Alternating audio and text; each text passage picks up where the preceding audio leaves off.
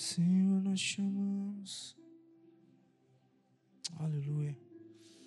Eu quero ser bem breve aqui, querido. Eu quero compartilhar com vocês uma história que está queimando meu coração. É Jacó. É tão interessante, não precisa você abrir lá, está em Gênesis. Jacó, gente, ele, ele teve um encontro com, com Jesus, com a presença de Deus, que a vida dele foi mudada completamente. E nessa noite quero falar um pouco com vocês, uma breve reflexão a respeito de um encontro com Jesus.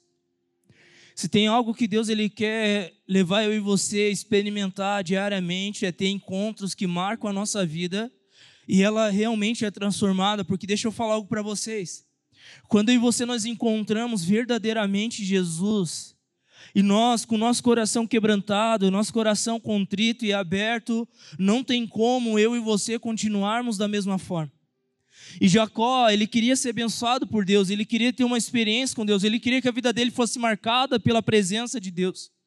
E é tão interessante que Jacó, ele literalmente trava é, uma, uma luta com Deus, ele tem ali uma, uma luta, a Bíblia fala exatamente assim.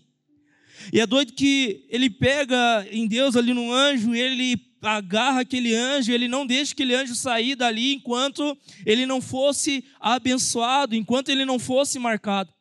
E a Bíblia fala, querido, resumindo, que aquele anjo tocou na coxa de Jacó e ele foi ferido. Mas algo que ele literalmente recebeu não somente um toque natural, mas um toque sobre a vida dele. E a vida dele foi marcada completamente. E a partir daquele dia, Jacó ele ficou mancando, por quê? Porque o anjo tocou sobre a coxa dele, ele foi marcado com, pela presença de Deus. Eu vejo, por exemplo, Simão. Simão era um homem, que ele estava assim, ó, é, desacreditado da vida.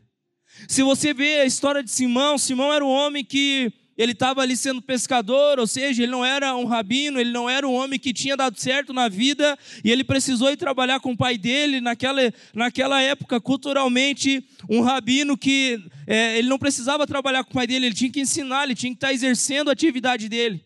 E ele foi trabalhar com o pai dele, ele estava literalmente desacreditado. Se você até assistiu aquela série de Tio, você vai ver é, uma história ali de Simão que marca muito, e é tão legal, porque ele está ali numa loucura na vida dele. Porém, quando ele tem o um encontro com Jesus e Jesus chama ele para largar todas as coisas e seguir a ele, a vida de Simão foi transformada. É tão interessante que Jesus fala algo para Simão, ele fala: Simão, a partir de hoje você não vai mais se chamar assim, mas o teu nome será Pedro, porque sobre essa rocha eu vou edificar a minha igreja. E algo que eu creio que nessa noite, Deus ele quer trazer eu e você a um lugar onde teremos um encontro pessoal com a presença dele e a nossa vida nunca mais vai ser a mesma. Talvez você está aqui, cara, há anos, você já teve várias experiências com Deus. Talvez você está aqui pela primeira vez, talvez você está aqui num lugar que você, bah, você nem sabe onde você está, só caiu aqui dentro de paraquedas, mas eu quero falar para você, Jesus trouxe eu e você aqui nessa noite para marcar a nossa vida com a presença dele. Amém. E algo que eu quero que você entenda: que quando nós nos abrimos a, a experimentar isso, a nossa vida não tem mais como continuar da mesma forma. Em 2009, eu lembro que eu estava numa fase da minha vida que ou era tudo ou era nada. Eu estava desacreditado, estava afundado nas drogas, bebedeira, vícios, loucura, cara, literalmente desacreditado. Eu tinha 15 a 16 anos de idade. Até que um amigo me convidou para vir numa rede jovem, eu fui na célula, eu fui na rede jovem logo após, e quando eu cheguei lá, eu tive um encontro pessoal com a presença de Jesus. E a partir daquele dia, como se Deus me marcasse com a presença dele, eu nunca mais esqueci, dia 19 de julho de 2009. Porque foi o dia que eu tive um encontro pessoal com Jesus. E hoje, quando eu estou meio desanimado de vez em quando, pensando, bah, que peleia, Deus me leva àquela marca que Ele fez sobre a minha vida naquele dia porque Ele quer me lembrar daquilo que Ele operou em mim, Ele quer falar: ei, aquilo que eu fiz há mais de 12 anos atrás, eu posso fazer hoje de novo, porque eu não mudo, eu sou o mesmo Deus ontem, hoje e para sempre. Talvez nós mudamos, talvez nós somos inconstantes, mas o Senhor, Ele não muda, e o pensamento que Ele tem sobre a sua vida continua intacto, da mesma forma. Então, o que eu quero levar você nessa noite é entender. Jesus está chamando você ao lugar da presença dEle ao lugar de intimidade, ao lugar onde você vai ter um encontro pessoal com Ele. E deixa eu falar algo para você: a tua vida não tem mais como continuar da mesma forma. Eu não estou falando de uma religião. Eu não estou falando de você estar numa igreja. Eu não estou falando de você estar ali nos costumes de um lugar. Eu estou falando de você ter um encontro pessoal com a presença de Jesus e a tua vida nunca mais continua da mesma forma. Deixa eu dar mais um exemplo. Saulo, nós conhecemos como apóstolo Paulo. Saulo, querido, estava indo a Damasco para prender os cristãos que estavam é, fugindo de uma perseguição. E Paulo ele tinha uma carta que dava legalidade para ele matar as pessoas que se diziam cristãs. Porém, quando ele estava indo a caminho de Damasco, a Bíblia fala que o próprio Jesus ele veio e ali teve um encontro com Saulo. E ele falou: Saulo, Saulo, por que você está me perseguindo? E Saulo, quem é você? Ele fala: Eu sou aquele em qual as pessoas que acreditam em mim você está perseguindo. Eu sou aquele que as pessoas que você está ali perseguindo e fazendo o que está fazendo, eu sou Jesus, eu sou esse cara, eu sou aquele que pode mudar. E é tão doido, resumindo, a palavra de Deus fala que Saulo, ele parou de ser Saulo e Jesus começou a chamar ele de Paulo. O que que isso quer, significa, gente? Hoje em dia nós colocamos o nome nos nossos filhos, a grande maioria, porque nós gostamos. Potel, Brian, eu gosto do nome dos meus filhos. Claro que tem um significado, a gente procura entender o contexto. Mas antigamente eles não colocavam o nome por pôr, eles colocavam o nome que significava algo para eles e tinha uma identidade por trás daquele nome. É tão doido que quando Jesus nos mostra através da palavra dele essas mudanças de nome, sabe o que ele está falando para mim para você? Antes de mim você tinha uma identidade. Antes de mim você era um tipo de pessoa, mas depois que você me encontra, eu mudo até o teu nome, porque você é uma nova criatura em Cristo Jesus. Antes de Jesus, você pode ter vivido a pior estilo de vida que você viveu ou imaginou que poderia viver, mas depois que você encontra Jesus, o teu nome é mudado, a tua identidade verdadeira é colocada sobre você.